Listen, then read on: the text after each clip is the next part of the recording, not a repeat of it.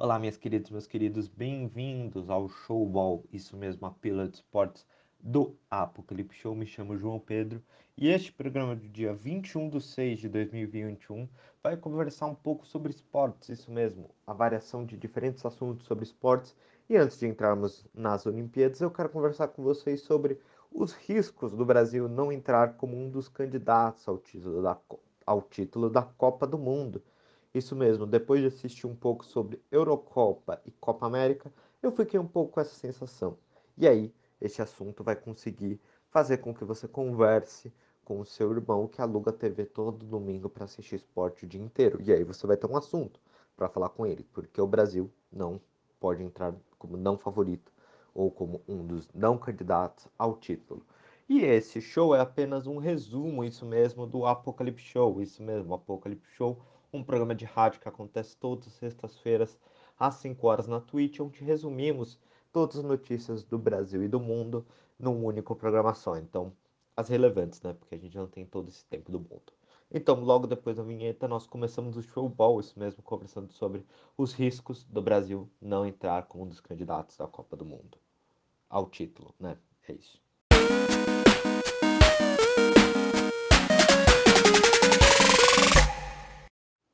Bom, começando, só para falar, esse programa está sendo gravado de novo no dia 21 de 6 de 2021. Então, se você. Se eu dei uma zica, né? Uma zica boa de ter falado esse assunto e o Brasil ter sido campeão, ah, não me questionem, porque eu estou vendo o futebol de agora e pode ser que você esteja já vendo o futebol do futuro e me questionando porque eu estava errado. Bom, vamos lá, sobre o showball. Uh, eu quero conversar um pouco com vocês sobre os riscos do Brasil não entrar como um dos candidatos ao título da Copa do Mundo. E para mim fica muito evidente quando você assiste o calendário, né? Você assiste os jogos do calendário tanto do Brasil e dos outros favoritos à Copa do Mundo. Se vocês não lembram, no último showball, né, no IGTV eu listei um dos motivos para você assistir a Eurocopa, porque para mim o favorito ao título está lá. Por quê? Porque esses times são os times que estão disputando de fato entre si uma competição para valer, né, com aquele com aquele ar que eu preciso ganhar, né, sempre eu preciso ganhar, eu preciso ganhar uh, e uma disputa constante, uma competitividade constante. Mas no caso do Brasil, quando a gente olha o calendário brasileiro e aí você olha, tá, as eliminatórias da Copa do Mundo, o Brasil está a uma longa distância do segundo colocado. Está praticamente classificado. E do quarto, nem se fale. Tem que ser um desastre para o Brasil ficar fora da Copa do Mundo. Então ele já está garantido. Então ele não tem aquele risco, aquele negócio que você tem que dar o a mais para estar precisando ganhar, melhorando para fazer isso. Os seus competidores não fazem o Brasil melhorar aqui dentro, na, na, na região sul-americana. E o nosso calendário foca muito nessa região claramente, a gente é um país, a gente disputa as eliminatórias, mas a gente não tem tanta competição com amistosos ou outros aspectos. Então vamos lá nesse ponto. Então a gente está andando de braçados. Se você olhar, o último jogo da Copa América a gente jogou não com o time ideal, com o time favorito, rodando alguns jogadores contra o Peru, e ainda assim a gente ganhou de 4 a 0 né? E sendo um jogo extremamente que a gente não jogou bem, não foi o melhor jogo que eu vi da seleção, e aí ainda assim a gente ganha. E aí você deve estar, mas João, pode ter amistosos para alguns testes. Isso, mas o, a pandemia que trouxe uma triste marca aqui para o Brasil nesse último sábado também no futebol trouxe algumas complicações dentro do calendário. Isso nem se compara com as tristes situações que vem acontecendo aqui no Brasil na pandemia, né? Então eu só quis fazer um gancho e falar sobre isso e amanhã eu vou falar isso no Brasília Hour um pouco melhor sobre isso. E aí, né, a gente olhar calendário ficou restrito de seleções, porque teve que ter algumas mudanças no meio do ano passado. Por exemplo, as duas competições, tanto Copa América e Eurocopa, era para acontecer no último, no, no ano passado. Só que elas foram trazidas para esse ano. Além disso, você tem as eliminatórias da Copa do Mundo da Europa ainda tendo que acontecer. Então você tem um embolado de calendário que ainda não foi realizado. Então você vai ter o quê? Você vai ter um pouco um pouco tempo, né, uma restrição de calendário para as seleções europeias jogar alguns amistosos e assim a gente poder fazer uns testes com isso. Então, com um jogo um pouco mais uh, disputado, você jogando contra uma França, uma Alemanha, uma Holanda, até algumas seleções, gente. Se você olhar na Eurocopa, tem algumas seleções que jogaram muito bem. Poderiam ser ótimos testes para o Brasil, como Hungria, Dinamarca, um, você teve Suíça, então assim, Suécia, então assim, Croácia. Então você tem seleções também de segundo pote, né, não sendo alto escalão, né, dos grandes seleções europeias, que poderiam fazer bons jogos para o Brasil, mas a gente tem uma restrição muito grande de calendário e não consegue fazer esses jogos. E aí você vai perguntar, mas João, por que essa preocupação muito grande? Porque o Brasil pode já ter vencido de alguns europeus em amistosos, só que não ganha de um europeu a quatro Copas do Mundo. A gente sempre está desclassificado por um europeu que sempre chega a uma final. Então, assim, pelo menos isso a gente tem uh, como um, um, Ah, não, a Bélgica não chegou numa final, chegou na semifinal foi desclassificado pela França. Bom, mesmo assim, uh, e aí você deve estar, tá, mas, cara, e aí eu vou trazer algumas coisas de outros, outros, outros aspectos para vocês. Os amistosos, eles não têm o um nível de competição que eu estava falando para vocês. Uh, os amistosos, eles não trazem um aspecto que eu acho que de perigo. E esse negócio do, da sensação do perigo, de eu não poder perder, faz com que você não tenha uma sensação de Copa do Mundo de fato, uma questão de competição, o que os times europeus têm. Se vocês olharem, por exemplo, uh, nesse último sábado, tivemos Portugal e Alemanha. A Alemanha não poderia perder o jogo, jogou a sua vida neste jogo. Isso é um aspecto que numa Copa do Mundo você tem. De você ter que, de um jogo ruim, você ter que superar e não poder perder, e ter que se superar disso. Como Portugal no próximo jogo vai ter um jogo competitivo, e que vai não vai poder perder ou vai ter que tentar empatar ou ganhar para se classificar contra a França, né, para se classificar para a próxima fase da Eurocopa. Então essa sensação faz com que mesmo que você não tenha um bom resultado, faz com que seus jogadores lidem melhor com a pressão. A pressão dessas competições que você não pode errar. Numa Copa do Mundo você não pode errar. Você tem a primeira fase e logo depois você tem só jogos, quatro jogos únicos. E que se você perder, você vai para casa. Se você empatar é pênalti, e aí você tem que estar bem treinado de pênaltis, porque pênaltis não é uma loteria.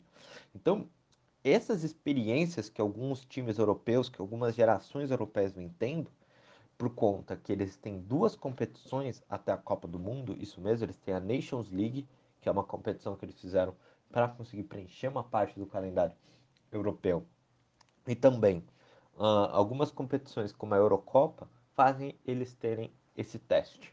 E isso é muito importante para eles. Então, já trazendo esse lado para vocês. Então, entendam, não é por mal, e sim porque a gente reparou nisso e eu acho bem preocupante o que está acontecendo. Tá bom? Uh, e, e aí, eu acho que é um pouco isso. Esse é o resumo. Porque os motivos que a gente tem para resolver. E fora isso, tem uma questão de gestão dos, das seleções e das confederações de futebol europeias que elas têm uma gestão melhor das ligas nacionais, uma gestão melhor do, da sua base e também um profissionalismo melhor. Além disso, você tem algumas seleções, alguns casos, não todas, que você tem um clube que é a. Você tem um jogador jogando na sua liga ou jogando na Europa muito próximo que você consegue ter um melhor intercâmbio, um melhor entrosamento. Por exemplo, a Alemanha tem como base o time do Bayern de Munique. Né? Na França você não tem tanto isso. Por exemplo, porque você tem jogadores rodando todas as regiões do mundo. Mas na Inglaterra você tem todos os jogadores quase jogando na Premier League, né? Então é um pouco exemplo, mas também você tem uma base muito forte em todos esses países. Mas aí eu quero discutir, aí eu vou trazer um pouco o, esses pontos para dentro, comparando o que, que os europeus fazem e o que a gente não faz também, tá bom? E aí eu vou conversar um pouco com vocês os motivos de como o Brasil poderia ter de reformular né, o, todo o seu esquema de estrutura administrativa de esportes, né, do funcionamento do futebol, para fazer vezes, a gente ter mais chance de ganhar. Não quer dizer que a gente é favorito, porque é um outro contexto, mas que faça a gente ter uma melhor chance para ser campeões. E aí eu acho que o primeiro ponto eu vou trazendo, vão ser um conjunto de uh, cinco pontos para vocês, tá bom? Primeiro ponto, uma reestruturação dos campeonatos nacionais. Por que é o motivo de reestruturar os campeonatos nacionais? É simples, é você conseguir fazer com que mais jogadores têm chance de ser revelados. E com isso você tem mais chance de conseguir descobrir uma boa geração para ganhar uma Copa do Mundo, ter mais opções de jogadores para conseguir disputar esse título. Como assim, João? Lembra que eu falei para vocês dos campeonatos estaduais, tudo? Eu acho que a gente tem que reformular. Primeiro, a gente já aconteceu algumas notícias que os times brasileiros estão se juntando para formar uma liga. Exato, tem que fazer isso mesmo. Os times têm que ganhar protagonismo das ligas para conseguir parar o campeonato quando tem essas competições, uh, é, essas competições de seleção, porque o campeonato continua rodando mesmo o seu perdendo jogadores, tá? Então isso é ruim para os times, ruim para os jogadores uh, e ruim para o campeonato em si. Mas retirando um pouco disso, você consegue, acima de tudo, fazer com que o técnico da seleção possa convocar mais jogadores brasileiros, né, se precisar, se tiver chance, sem prejudicar eles em algumas competições importantes, principalmente isso. Então, às vezes, o técnico não chama o jogador porque está tendo uma disputa de Libertadores, uma disputa de Copa do Brasil, ele não quer prejudicar o time. É... Então, para isso, você resolve é mudando, reestruturando os calendários nacionais. E reestruturar os calendários nacionais não é só da Liga A e B, é também você conseguir reestruturar os campeonatos nacionais no nível de você ter mais campeonatos regionais, então de regiões, então uh, campeonatos regionais, então você tem mais clubes disputando, aumentar a quantidade de séries e assim você teria chance de revelar mais jogadores, porque você teria mais bases para conseguir ter jogadores e mais possibilidades de ter uh, jogadores incríveis surgindo. E eu vou trazer um exemplo, o Kanté. O Kanté da França, que eu contei a história na, na final da Champions, ele surgiu graças a isso, porque a Liga Francesa tinha uma regionalização, maiores ligas, para conseguir fazer com que o jogador seja revelado. Vocês acham que o Kanté, com um baixinho como que é, era miúdo, no Brasil teria chance né, de entrar alguma base? Aí a gente entra num ponto, a redefinição de base do Brasil. A base tem que ser redefinida. A gente tem que parar com essa questão de muitas vezes o olhar muitas vezes uh, tendencioso ou de empresários para conseguir os jogadores entrarem e serem entrar nas bases de time e ter algo mais transparente, um maior número de base para você conseguir fazer com que mais jogadores tenham a oportunidade de se revelarem, se reestruturarem. E acima de tudo, a base ela tem que estar tá... a CBF tem que trabalhar para uma unificação das bases mas não no sentido de estilo de jogo ou que todos os, os times tenham, mas o mesmo aprendizado técnico junto. Então, aprendizado de fundamentos, então ter o mínimo de fundamentos que os jogadores têm que aprender em cada ciclo de desenvolvimento, ter aspectos de reestruturação de exercícios que os jogadores têm que ter, até para ter um estilo de jogo muito parecido, né? É, tipo assim, que eles entendam o jogo para conseguir um dia, quando chegarem numa seleção, principal, entenderem como jogar o jogo, como jogar bem e ter um melhor desenvolvimento técnico dos jogadores. Então, redefinindo a base. Esse é o ponto também. E essa redefinição de base é também pautada por uma melhor formação de profissionais do futebol. Então, você tem melhor, uh, melhor formação. A CBF já tenta fazer isso com os seus técnicos, mas precisa melhorar a formação dos profissionais de futebol, e não só de técnicos, né, e pessoas que trabalham em base, fisioterapeutas, tudo isso, mas também de cartolas, então ter cartolas mais experientes para conseguir trabalhar, gestores de futebol. Então toda a estrutura do futebol tem que ter melhor formação profissional para a gente conseguir uh, atender essa reestruturação. Se você olhar, gente, vou trazer os exemplos na Europa nesses três pontos.